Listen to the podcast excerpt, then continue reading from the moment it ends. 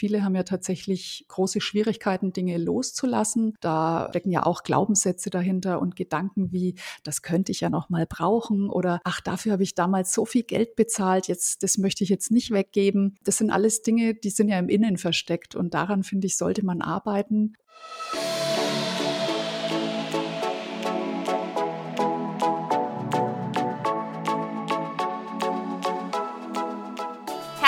Willkommen im Sparhelden-Podcast. Der Podcast für junge Menschen, die in die Themen Sparen, Vermögensaufbau und Altersvorsorge einsteigen wollen. Mein Name ist Saskia Drewicke, ich bin deine Finanzexpertin und in diesem Podcast zeige ich dir, wie du deinen individuellen Sparstil findest und eigenständig Vermögen für deine Lebensziele aufbaust.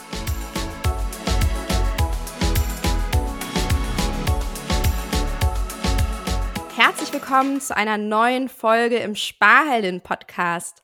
Heute habe ich die liebe Rena, auch bekannt als die Schatzmeisterin, zu Gast.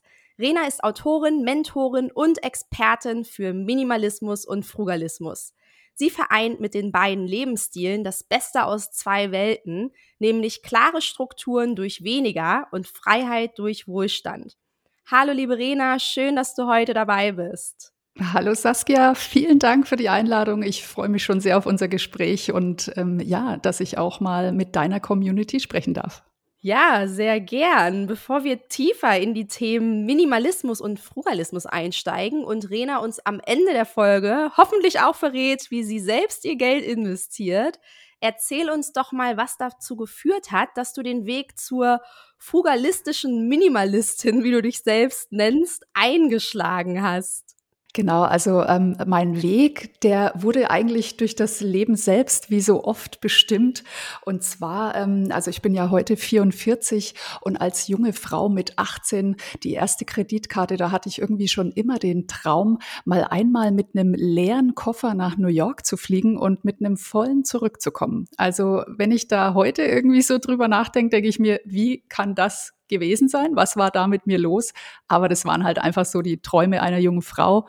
Die habe ich mir dann auch mit einer Freundin zusammen erfüllt. Also ich hatte früher auch ein bisschen Promotion, Modeling Jobs gemacht, hatte mir da schon Geld zusammengespart. Das waren damals 6000 Mark. Das hat dann auch gelangt für den Trip. Und tatsächlich war der Koffer nach der Ankunft voll. Und irgendwie war ich dann, ich sag mal, in so einer ja, in so einem kleinen Shopping, äh, ja, nicht Wahn, aber ich war so in diesem ganzen Shopping-Muster, sag ich mal, drin. Und ähm, dann ja, ging das halt munter so weiter. Und ich hatte dann tatsächlich in kürzester Zeit ähm, 10.000 D-Mark Schulden aufgebaut. Da war ich 20. Und ja, wie du es wahrscheinlich auch ähm, weißt, weil du ja auch, glaube ich, mal in der Bank gearbeitet hast, da kam dann auch der Anruf äh, von meiner Bankberaterin und da wusste ich dann schon, was los war. Und eigentlich war das für mich ganz toll, denn das war so der Weckruf. Und wir haben dann einen Plan ausgearbeitet. Ich habe dann innerhalb von zwei Jahren ähm, diese Summe zurückbezahlt. Äh, und ab da ging es los. Also ich wollte nie mehr Schulden haben. Das ist bis heute so. Also ich tue mir selbst schwer bei meiner eigenen Immobilie, weil wir die ja nicht voll finanziert haben, sondern wie man es eben macht, ähm, ja, dass man die monatlich tilgt. Selbst da hatte ich Schwierigkeiten. Aber mein Mann hat mich dann überredet dazu, dass wir dann eben doch die Immobilie kaufen. Und ja, ich habe mich dann informiert in Büchern, Kurse, Seminare und ich würde sagen, seither bin ich bulletproof und das war so der Startschuss zum Frugalismus und gefolgt dann vom Minimalismus durch einen Umzug, den wir zusammen geplant hatten. Ja, das ist ja interessant, so deine Reise da in die Geschichte von ähm, diesem Mädchentraum äh, kann ich verstehen. Tatsächlich hatte ich diesen Gedanken auch schon so einmal shoppen gehen mit einer unbegrenzten Kreditkarte. Ich habe es tatsächlich noch nie gemacht. ähm, ich habe mir immer Budgets gesetzt und ich würde das auch immer tun, äh, tatsächlich. Aber interessant ist ja bei dir, dass das echt so über die Stränge geschlagen ist, dass du damals erst mhm. dir auch ein Budget im Endeffekt gesetzt hattest dafür und dass du dann aber so übers Ziel hinausgeschossen bist, ne? Genau, das war dann fast schon so 'n bisschen, ähm, ja, durch dieses dass man das eben einmal gemacht hat, hat man das dann wieder gemacht. Und witzig, jetzt unterbreche ich dich nur ganz kurz, weil mir's eingefallen ist. Ähm, mein Mann und ich, wir waren jetzt vor 2 Tagen shoppen, ähm, mit 'nem ähnlichen Geldbetrag, und zwar aber nicht in der Stadt, sondern an der Börse. Und, äh, wir lachen heute drüber und immer wenn wir mal uns wieder Wertpapiere zulegen und unser Portfolio 'n bisschen, ähm, aufpeppen, da sagen wir dann immer: „Mensch, wir waren jetzt shoppen.“ Und ja, das finde ich immer ganz cool, jetzt so shoppen zu gehen. Richtig cool. Also, schön, dass du auch immer noch shoppen gehen kannst, aber nicht mehr so ausgiebig im Shoppingcenter, sondern jetzt an der Börse. Genau, ich habe es nicht verlernt.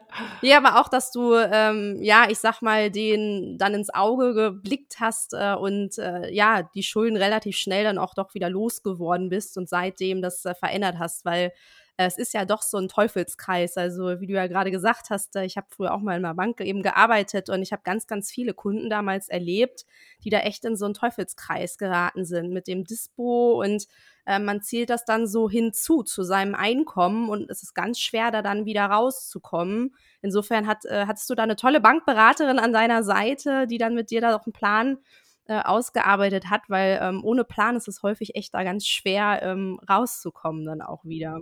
Ja, ich ich glaube, sie wollte das 'n bisschen noch strecken. Ich glaube, sie wollte 3 Jahre und ich habe dann aber gesagt: „Ne, also das müssen wir jetzt schnell machen.“ Und das war für mich dann ja auch so ich musste mich ja dann auch tatsächlich, ähm, am Riemen reißen und wollte mir das irgendwie auch beweisen und wusste da auch, das war jetzt mein Stoppschild, das war mein Warnschuss.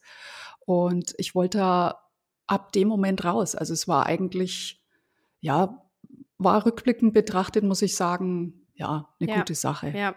Muss man ja noch mal bei der Immobilienfinanzierung, äh, wo dein Mann jetzt auf dich eingewirkt hat, dass dann, äh, doch sich diesen Traum zu verwirklichen, dass ihr das äh, dafür dann doch wieder auch, ähm, Kredit aufgenommen habt. Ähm, es gibt ja mal so die Unterscheidung zwischen, ja, guten und schlechten Schulden und, ähm, schlecht ist ja eben der dieser Konsumschulden, alles auf Pump finanzieren, im Gegensatz dann zu einer eigenen Immobilie oder auch, ja, ähm, Kreditschulden, wenn man jetzt 'n Studienkredit aufnimmt für die eigene Bildung, das darf man ja schon immer noch 'n Stück weit davon trennen. Wobei ich dich, äh, total nachvollziehen kann, auch grade eben so mit diesen Erfahrungen. Ich als Bankerin habe auch 'ne totale Abneigung gegenüber, äh, Krediten. Ähm, insofern, ich bin auch gespannt, wie ich mich fühlen werde, wenn ich dann, äh, tatsächlich, äh, auch mal das Projekt, äh, Immobilie in Angriff nehmen werde. Mhm. Bei mir ist es jetzt so also, das war die einzige Bedingung, die ich gestellt habe. Das war mir auch wichtig. Deshalb hat's jetzt bei uns also, äh, wir haben da jetzt erst vor vor 4 Jahren haben wir uns die Immobilie gekauft. Äh, mir war wichtig, 'n hohes Eigenkapital damit einzubringen und das waren bei uns 'n bisschen über 40 %. Das war mir sehr wichtig, weil ich das auch innerhalb von 10 Jahren, äh, jetzt erledigt haben wollte. Also, da gehen ja da scheiden sich ja, glaube ich, auch die Geister, ne? Da gibt's ja viele, die sagen, äh: „Ne, finanziere das bis Ultimo und, äh, ne, jetzt ist grad Inflation.“ Also, es ist einfach bei mir 'ne 'ne Lifestyle-Sache sozusagen. Also, ich möchte einfach nicht über lange Zeit diese Schulden haben. Ich fühle mich einfach nicht wohl, auch wenn ich weiß ich habe das ja auch alles nachgelesen und die Fakten sind ja das wirst du ja vielleicht besser wissen jetzt als ich noch, äh, so, ähm, dass ja nichts eigentlich dagegen spricht, das über vielleicht 20 Jahre oder 30 aber ich wollte es einfach in 10 Jahren dann abgehandelt haben. Absolut. Also, ich sage mal rein aus, ähm, wirtschaftlicher Sicht, äh, ist es eigentlich das Beste, was man heute machen kann, Schulden zu machen bei dieser hohen Inflation, die wir haben. Ja, ja, genau. Ich habe aber jetzt auch grade, ähm, die letzte Session diese Woche noch mit einer Finanzcoaching-Teilnehmerin von mir gehabt, wo das Thema Immobilienfinanzierung dann auch noch mal hochkam. Und, ähm, sie hat auch ganz klar gesagt: „Saskia, ich baue hier jetzt so viel Kapital mit der Investmentstrategie, die wir entwickelt haben, auf, damit ich das Haus direkt zahlen kann. Ich fühle mich einfach nicht wohl damit, eben auch wenn es wirtschaftlich sinnvoll wäre, Schulden im Nacken zu haben.“ Und ich glaube, dass das auch noch viel wichtiger ist, als auf irgendwelche wirtschaftlichen Kennzahlen am Ende zu achten. Äh, dieses eigene Bauchgefühl, was wir beim Thema Geld und Finanzen eben haben, weil das hemmt uns oder beflügelt uns eben dann auch, ne, ähm, im Umgang mit Geld. Hm, das ist ja, glaube ich, auch also, ich meine, ich sehe das ja auch bei meinen Klientinnen, beim Minimalismus, Frugalismus ist es natürlich was anderes, aber es ist immer so dieses eigene Gefühl. Also, jeder hat ja eine bestimmte Motivation, warum er etwas macht. Bei der Geldanlage hat man ja auch verschiedene Motive, sei es jetzt, man hat Bedenken mit der Altersarmut oder man man verdient vielleicht schon ganz gut und möchte aber das spätere Leben irgendwie genießen. Beim Minimalismus, Frugalismus haben auch ganz viele verschiedenste Vorstellungen, warum sie das möchten. Und ähm, da finde ich es auch immer wichtig, dann eben den Leuten nicht zu sagen, äh, das musst du jetzt so und so machen, sondern schon individuell darauf einzugehen, was denn der oder diejenige möchte und wie, wie ist denn das Leben, das du führen möchtest? Wie sieht das denn aus? Also schließ mal die Augen, denk mal dran, wie sieht denn deine Wohlfühloase aus? Wie sieht denn dein bei dir wäre wahrscheinlich die Frage, wie sieht dein Wohlfühlguthaben ähm, aus? Mit wie viel kommst du aus? Also da spricht es ja im Frugalismus auch sehr viel dafür. Es gibt ja welche, die sich wirklich sehr einschränken. Also es gibt die Leute, die nur 100 Teile haben und die wirklich, ich übertreibe jetzt mal, nur Nudeln essen und Tomatensauce. Also das ist jetzt ein totales Klischee, ähm, aber nur um das zu beschreiben.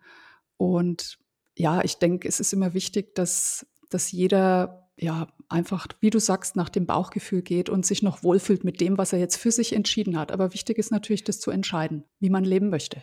Ja, also man darf so für sich, sag ich immer, seinen eigenen Spaßstil finden. Und ganz wichtig finde ich, ähm, dass das bewusst passiert. Also dass man Geld bewusst ausgibt und idealerweise eben mit seinen Werten und mit seinen Zielen verknüpft. Dann kann man eben seinen ähm, ja, Umgang mit Geld und eben auch sein Ausgabeverhalten bewusst steuern und fühlt sich dadurch in der Regel dann auch gut mit den Ausgaben, die man hat, weil man das Ziel- und Werteorientiert eben dann auch entsprechend treibt.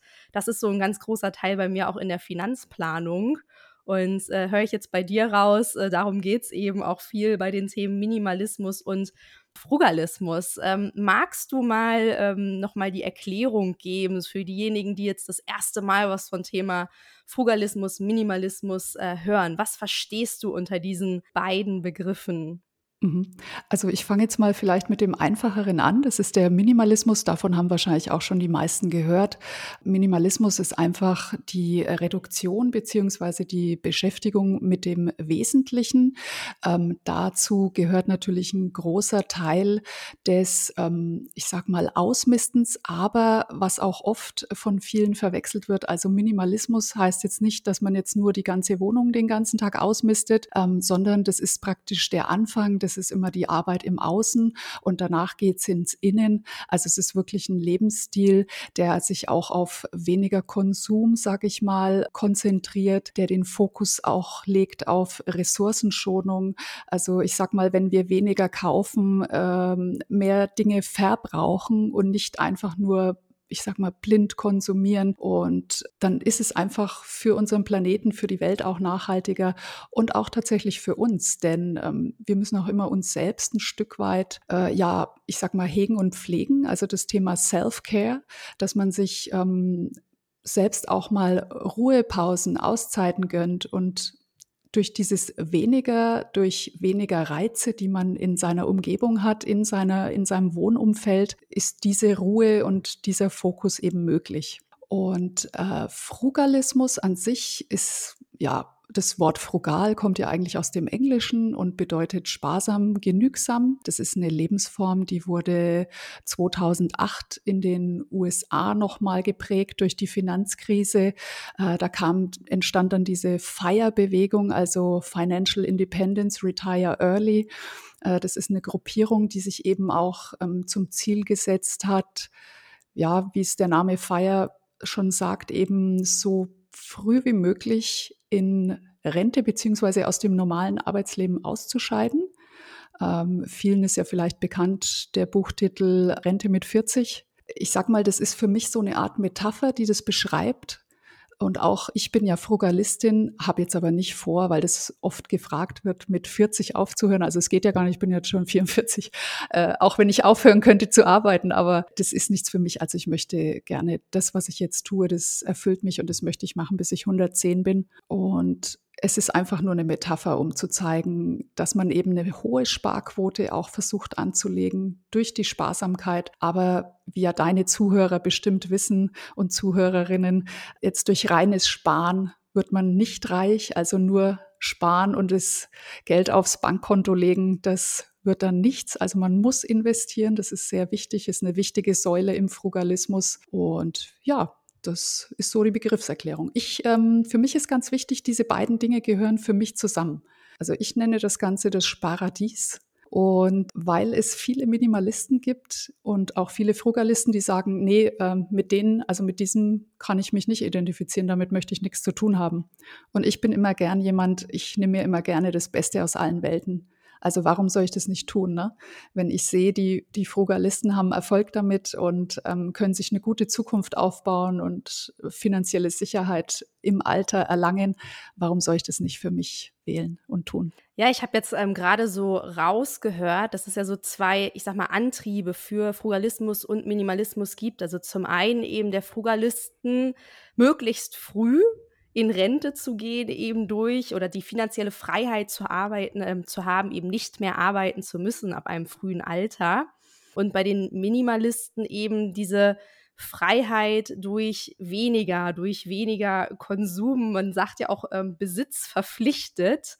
Und ähm, bei dir habe ich jetzt rausgehört, ist es eben, wie du schon selbst gesagt hast, auch ähm, diese Kombination aus beiden, aber eher dieses Freiheitsgefühl und gar nicht unbedingt äh, früher zwangsläufig in Rente gehen zu müssen, weil du das gefunden hast, was du äh, gerne machst, richtig?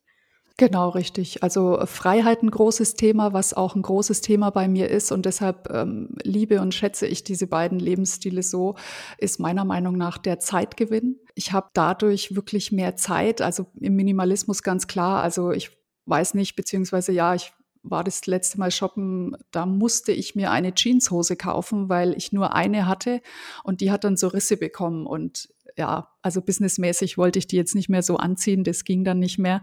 Dann habe ich gesagt, jetzt brauche ich eine neue Jeans. Und also es hat mir auch überhaupt keinen Spaß gemacht. Das war also wirklich, ne, das muss ich jetzt in nächster Zeit nicht haben. Ich hoffe, die hält lange. Äh, und deshalb der Zeitgewinn, also sich nicht kümmern müssen um Dinge. Ich verbringe meine Freizeit sehr gerne in der Natur. Das kann ich natürlich alles, weil ich mir meine Arbeitszeit auch so einteilen kann, wie ich möchte. Und ja, das, das ist einfach das Thema Freiheit, Natur, Zeitqualität, eine gute Zeitqualität hm, für mich sorgen. Das, das sind mir die wichtigen Dinge.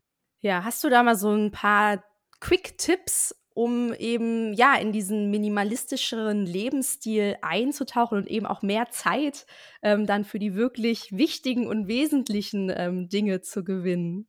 Also ist ja ganz klar, der, der erste Schritt ist ja wirklich, wenn man jetzt so ein ganz normales Umfeld hat, sich vielleicht mal ähm, in die Wohnungstür, also in die Eingangstür oder in, in den großen Raum schauend ins Wohnzimmer vielleicht an die Tür zu stellen und sich mal umzuschauen und überhaupt zu sagen, äh, wie empfinde ich das denn? Also wie viele Dinge besitze ich? Und dann wirklich mal auf sich wirken lassen. Also jetzt schon ein paar Minuten wirklich durch den Raum gucken und sagen, hier ganz nüchtern betrachtet, brauche ich die Dinge jetzt wirklich, die ich da habe? Und dann sich die Zeit nehmen, das kann, also es kann auch wirklich, beziehungsweise es dauert einfach lange, eine komplette Wohnung mal, ich sag mal, zu minimalisieren, die Besitztümer zu reduzieren, denn viele haben ja tatsächlich ja, große Schwierigkeiten, Dinge loszulassen. Da stecken ja auch Glaubenssätze dahinter und Gedanken wie, das könnte ich ja noch mal brauchen oder ach, dafür habe ich damals so viel Geld bezahlt, jetzt, das möchte ich jetzt nicht weggeben. Das sind alles Dinge, die sind ja im Innen versteckt und daran, finde ich, sollte man arbeiten und auf jeden Fall natürlich auch mal, ähm, das ist ein Quick-Tipp, den habe ich auch bei mir auf YouTube in ein Video eingearbeitet, der heißt 10 Minuten Minimalismus. Das mache ich tatsächlich auch noch zusammen mit meinem Mann regelmäßig, weil natürlich schleichen sich bei mir auch mal Dinge ein, die entweder geschenkt werden oder die ich vielleicht doch irgendwie noch nicht minimalisiert habe. Und zehn Minuten Minimalismus bedeutet einfach, sich zehn Minuten vielleicht schöne Musik anzumachen, einen Wecker und dann durch die Wohnung zu gehen und alle Schränke beziehungsweise wahllos Schubladenschränke zu öffnen und mal zu gucken, was ist denn da überhaupt drin?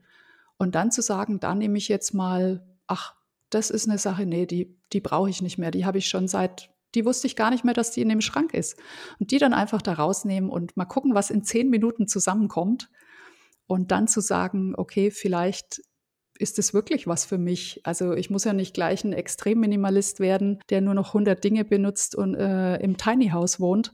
Aber mal zu sagen, vielleicht kann ich daraus sogar Geld machen. Also das ist ja tatsächlich auch so. Ich ähm, habe ja dann damals, als wir dann umgezogen sind, haben wir eben, wir mussten ja, weil wir wollten ja auch von einer Dreizimmerwohnung in eine zweieinhalb und auch von den Quadratmetern natürlich reduziert, da musste einiges weg. Und äh, das, also es war unglaublich, was, also heute sage ich, das ist wirklich unglaublich, was da sich alles in den Schränken äh, versteckt hat. Und wir haben tatsächlich damals über einen längeren Zeitraum, das hat schon gedauert, äh, 12.000 Euro dann an Dingen, die wir verkauft haben, ich sag mal, verdient, verkauft. Ja, das wurde dann gleich investiert. Wahnsinn. Also, da kommt echt glaubt man gar nicht, aber da kommt dann doch einiges zusammen. Also, ich finde ja, umziehen ist sowieso immer was Gutes, um, ähm, sich zu minimalisieren tatsächlich, weil man ja irgendwie gezwungen ist, auszumisten bei so einem Umzug. Also, diese Frage: „Will ich das wirklich alles mitnehmen?“ stelle ich mir zumindestens. Und gerade bei einem Umzug ins Ausland hat mir das sehr geholfen, mit weniger Dingen klarzukommen.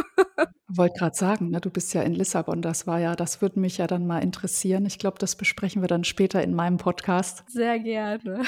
Wie du das gemacht hast. Ja, sehr gern. Ja, also ich höre so raus, ähm, so ein minimalistischer Lebensstil führt ja automatisch auch dazu, dass ich einfach weniger konsumiere. Und das ist ja dann eine sehr gute Überleitung zum Frugalismus, weil wenn ich weniger konsumiere, habe ich automatisch mehr Geld ähm, für mich, für ähm, die Dinge, die mir wichtig sind und auch für das Investieren. Ähm, du hattest vorhin gesagt, dass es dir sehr wichtig war, bei der Immobilienfinanzierung mit einer hohen Eigenkapitalquote zu arbeiten. Und du hast was um die 40 Prozent gesagt, was ja tatsächlich sehr hoch ist. Und ich gehe davon aus, da hat dir eben der Minimalismus, der Frugalismus auch bei geholfen, dahin zu kommen, eben, weil das ist so eine Hürde, ähm, die ich heute oft eben, die heute oft an mich herangetragen wird von meiner Community, ähm, jungen Menschen, Ende 20, Anfang 30, die eben gerne ähm, auch ein Eigentum erwerben würden, aber echt Herausforderungen haben im aktuellen Marktumfeld, zum einen das Eigenkapital aufzubringen ähm, und zum anderen bezahlbare Immobilien zu, ähm, zu finden. Also diese Kombination ist besonders äh, schwierig. Aber ein Hebel kann es ja tatsächlich sein, eben hier jetzt ähm, mehr Eigenkapital aufzubauen. Magst du da mal erzählen, ähm, ja, wie du das geschafft hast, gemeinsam mit deinem Mann tatsächlich ähm, auch diese Eigenkapitalquote zu erreichen? Also bei uns ist es so, wir wussten ja dann tatsächlich, also wir hatten ja das Ziel, äh, eine Immobilie äh, zu kaufen und äh, momentan ist es ja noch eine Verbindlichkeit, weil wir die selbst bewohnen.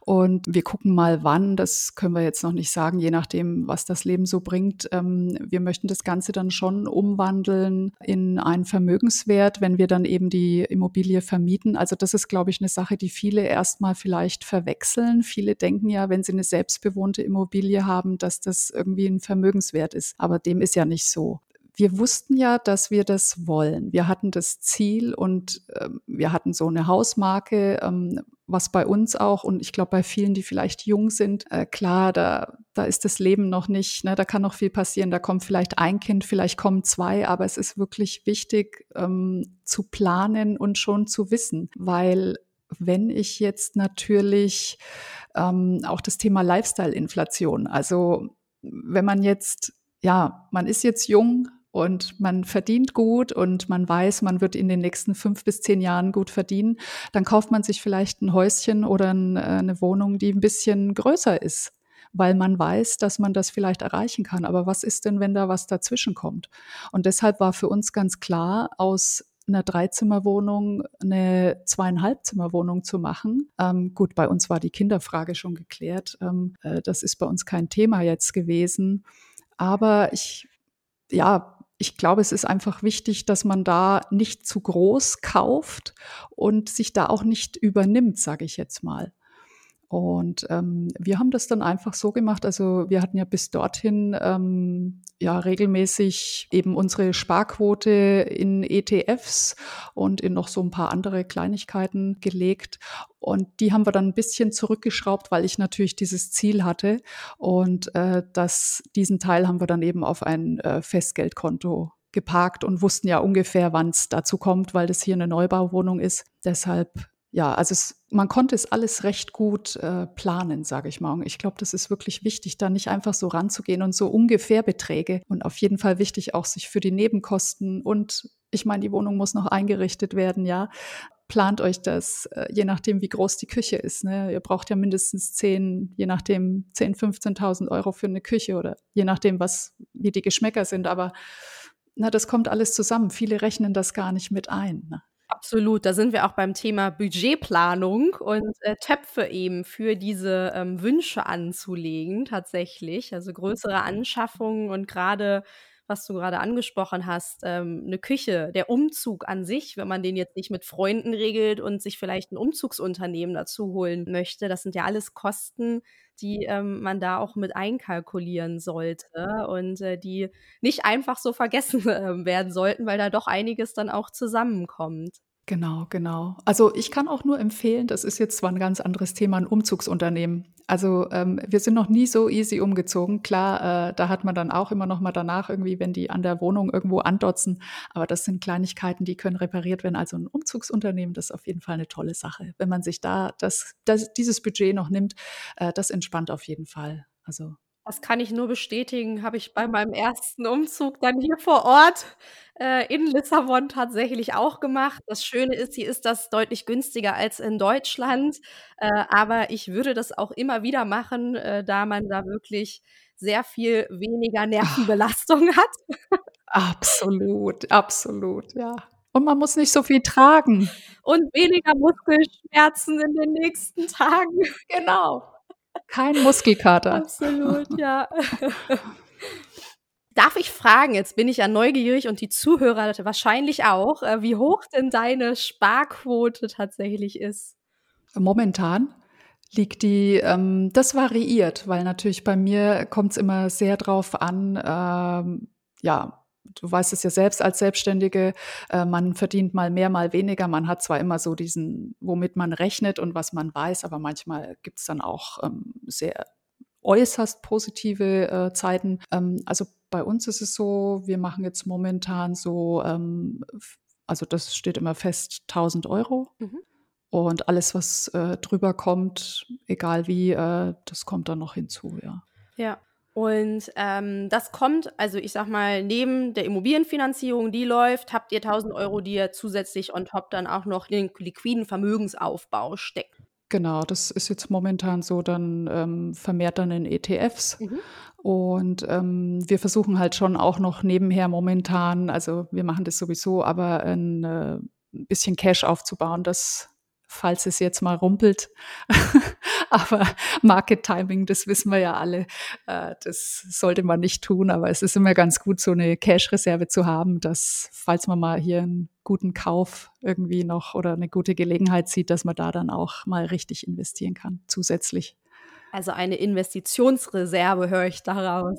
Ja, absolut. So kann man es nennen. Das klingt schön. Sehr, sehr gut, weil ähm, das wichtig an der Stelle. Ähm, gerade in diesen unsicheren Zeiten würde ich niemandem empfehlen, zu viel Cash unterm Kopfkissen zu horten, denn äh, Cash ist ein Papier ähm, wert und äh, der könnte sehr in Mitleidenschaft äh, geraten werden, wenn unser Finanzsystem hier weiter ähm, unter Beschuss steht und vielleicht kollabiert. Aber so eine Investitionsreserve durchaus, äh, um ja ähm, auch die turbulenten Börsenzeiten zu seinen eigenen Gunsten zu nutzen, ist natürlich äh, smart, dass ihr da jetzt euch schon drauf vorbereitet. Genau, genau. Und ganz wichtig, aber äh, das wissen ja, deine Community weiß das mit Sicherheit, ähm, das ist also nicht der Notgroschen, das ist was komplett anderes. Ne? Also das, das ist immer so, das ist da geparkt und das ist der Notgroschen. Äh, aber dieses, dieses Cash, wovon ich jetzt spreche zusätzlich, das ist also rein für, ja, wenn es jetzt mal ein tollen Zufall gibt äh, an der Börse und genau. Ja, absolut. Also ich finde es ähm, super wichtig, dass ihr eben sowohl die Immobilienfinanzierung ähm, möglich gemacht habt, aber eben auch gleichzeitig noch eine sehr hohe Sparquote eben durch diesen frugalistischen Lebensstil auch habt. Denn äh, das sehe ich häufig, ähm, diesen Fehler, der begangen wird bei vielen Menschen, die unbedingt ähm, eine Immobilie, eine eigene Immobilie besitzen ähm, möchten, die sehr, sehr eng diese Finanzierung stricken und äh, zum einen birgt das eben die Gefahr bei steigenden äh, Zinsen, dass äh, bei der ja, Zinsverlängerung, äh, dass die Rate ansteigt und man dann tatsächlich in finanzielle Probleme kommt. Und man vergisst eben auch, dass die Immobilie ähm, natürlich irgendwo ein Sachwert ist, der da aufgebaut wird, ähm, aber einem nicht unbedingt eben Geld in die Tasche bringt, zumindest solange sie nicht abbezahlt ist. Vor allen Dingen ist aber dieses Geld da ja drin gebunden in so einer Immobilie. Ich kann eben nicht kurzfristig oder schnell über dieses Geld verfügen. Und deswegen ähm, rate ich eben auch ähm, meiner Community und meinen äh, Kunden eben, sowohl, ähm, wenn ich einen Immobilienwunsch habe, ähm, da muss man auch ein Typ für sein, das äh, ist ja auch in Ordnung, dass viele sich das wünschen, dass man aber zusätzlich schaut eben, wie ich auch noch liquides Vermögen, auf das ich jederzeit eben für andere Dinge zugreifen kann. Sei es für schöne Dinge, weil ich irgendwann mal mit meinem Partner eine Weltreise machen möchte, Sabbatical mir erlauben möchte, aber auch für mhm. Notfälle, die ähm, vielleicht größer ausfallen. Und da ähm, glaube ich, kann eben ja der Minimalismus und auch der Frugalismus eben dazu beitragen, dass man da tatsächlich beides auch unter einen Hut bekommt. Was, glaube ich, auch noch sehr wichtig ist zu, zu sehen oder sich mal vor Augen zu führen, ist, dass ja eine Immobilie, so wie es der Name schon sagt, die ist ja immobil. Also so wie du es gemacht hast, jetzt einfach mal äh, zu sagen, ich wandere aus nach Lissabon, das ist ja wirklich herrlich. Das kann man dann auch tun, das ist schon klar. Aber dann muss man eben gucken, was mache ich? Verkaufe ich diese Immobilie oder vermiete ich die? Dann hast du natürlich, wenn du woanders wohnst, musst du ja doch mal irgendwie hier drauf gucken, wenn der Mieter irgendein Problem hat. Also das sind alles Dinge, deshalb habe ich das vorhin so gesagt mit dem Planen. Und ich weiß, wenn man jung ist, ich weiß es ja selbst, äh, ich meine, ich bin mit einem leeren Koffer nach New York geflogen, aber äh, es ist einfach, ja, es ist gut, vorausschauend, ich sag mal, vorausschauend zu fahren, so wie wir es in der Fahrschule lernen und äh, zu sagen, wie, sie, wie sehen denn die nächsten 10, 15 Jahre meines Lebens aus? Und dann kann man auch sehen. Und nicht vergessen, wenn ihr, ähm, ich sage jetzt einfach mal ihr zu deiner Community oder Mann, wenn man sich eine zu große Immobilie kauft, die Kinder werden irgendwann groß. Also, und die sind dann weg weil ihr wollt ja nicht bei euch höchstwahrscheinlich im Haus behalten oder ihr macht hier so eine Einliegerwohnung, aber die meisten gehen ja dann weg, weil sie selbst eine Familie gründen. Also daran auch denken, dass man dann vielleicht im Alter in einem großen Haus alleine ist und die dann sowieso verkaufen muss und Ne? Also ja, es, es, ist eine schwierige Sache, muss ich sagen. Das ist ein sehr, sehr wichtiger Hinweis, denn äh, diese Herausforderung haben tatsächlich meine Eltern gerade mit einem 270 Quadratmeter Haus. Äh, damals haben sie für uns Kinder, sagen sie immer, das Dach ausgebaut. Ja. Und jetzt ärgern sie mhm. sich, dass sie das ähm, getan haben. Sicherlich hätte man damals das vielleicht anders lösen können. Jetzt ist die Herausforderung, das ist halt alles nach oben hin offen. Und gerade jetzt bei mhm. ja, gestiegenen Energiepreisen ist das natürlich mhm. ungünstig, wenn man jetzt nur zu zweit in so einem riesigen Haus äh, wohnt und sich eben ja, damals eben noch nicht vorausschauend die Gedanken gemacht hat, was könnte man eben mit dieser Fläche machen, wenn die Kinder dann, dann irgendwann mal ausziehen. Und man hängt ja dann auch so an so einem Objekt. Ne? Und deswegen diese Gedanken gerne vorab machen, wenn man auch emotional noch nicht so involviert ist, mhm. dann äh, ist man da ähm, schon mal besser für die Zukunft auch aufgestellt. Genau, oder dann einfach eben auch wissen, dass man vielleicht, wenn die Kinder weg sind, noch fünf Jahre da drin wohnt, und danach eben sagt, ich verkaufe das oder mache sonst was damit, vermiete das und gehe dann in eine kleinere Mietswohnung. Das ist ja auch okay. Ja. Planung ist das A und O bei den Finanzen. Absolut. Für diejenigen, die in das Thema äh, Minimalismus, Frugalismus tiefer einsteigen wollen, hast du eine Buchempfehlung? Äh, tatsächlich im Moment nicht, weil ich jetzt, wir haben ja vorhin über ein Buch gesprochen, das können wir gerne empfehlen. Da sagst du gleich noch mal was dazu. Und zwar habe ich äh, gerade selbst mein Manuskript fertiggestellt. Ähm, das ist jetzt beim Verlag und wir haben jetzt noch kein Veröffentlichungsdatum. Ich kann ja aber jetzt schon mal sagen, das heißt Holiday Minimalistin, wie du dein Leben in drei Wochen freiräumst. Das wäre jetzt dann natürlich meine Empfehlung. Aber kommen wir kurz zu dem Buch, das du mir genannt hattest, weil das kenne ich nämlich auch. Na klar, sehr gerne. Also aktuell dürfen wir uns dann auf dein ähm, baldiges Buch freuen. Ja, genau. Also es dauert ja noch ein bisschen, das ist ja immer so und genau. Mhm. Genau, aber das ist schon mal eine gute Ankündigung. Ja, ich habe tatsächlich äh, gleich zum Einstieg, als ich vorhin mit der lieben Rena ähm, kurz die Vorbesprechung gemacht habe, von einem Journal erzählt, das ich sehr gut finde und ähm, wo ich auch schon häufiger von der Sparheldin-Community gefragt wurde, was das denn für ein Journal ist. Und zwar heißt es More Less More You, das Less and Me Journal und ist, ähm, wie ich finde, ein unglaublich schöner Einstieg eben in dieses Thema ähm, Minimalismus in Kombination eben mit dem ähm, Journaling, ähm, sich eben durch ein paar Achtsamkeitsübungen, Reflexionsfragen diesem Thema anzunähern. Ich verlinke euch das auf jeden Fall mit in die Show Notes rein, dass äh, ihr mal schauen könnt, ob das vielleicht auch ein Einstieg für euch sein kann. Super, genau. Ja, liebe Rena, wir sind schon fast am Ende dieser Folge angekommen. Ich habe zum Abschluss äh, immer drei Fragen, die ich all meinen Podcast-Gästen stelle. Die würde ich auch dir stellen, sodass du die Fragen kurz und knackig vervollständigen darfst, wenn du bereit bist. Okay, lass uns loslegen. Geld ist für dich was? Energie, die ganz viele Möglichkeiten birgt. Reich sein bedeutet für dich? Einfach nur im Moment zu leben und die Einfachheit genießen. Wenn Geld keine Rolle spielen würde, würde ich wahrscheinlich mein Leben gar nicht ändern. Ich würde wahrscheinlich noch mehr reisen, als ich es bisher tue. Das klingt sehr, sehr schön, liebe Rena. Ich danke dir, dass du heute im Sparheldin-Podcast warst. Ich werde auf jeden Fall deine Website, deine ähm, Online-Kanäle in die Show Notes verlinken, dass alle, die sich mehr über das Thema Minimalismus und Frugalismus informieren wollen, dass die bei dir mal vorbeischauen können, auch auf deinem YouTube-Kanal. Sehr gerne. Und wenn dir diese Folge heute gefallen hat, dann freuen wir uns, äh, wenn du sie weiterleitest an jemanden, wo du denkst, diese Folge könnte auch anderen in deinem Umfeld weiterhelfen und du dem Sparhelden-Podcast eine Bewertung dalässt. Und dann freue ich mich, wenn du auch wieder bei der nächsten Folge dabei bist.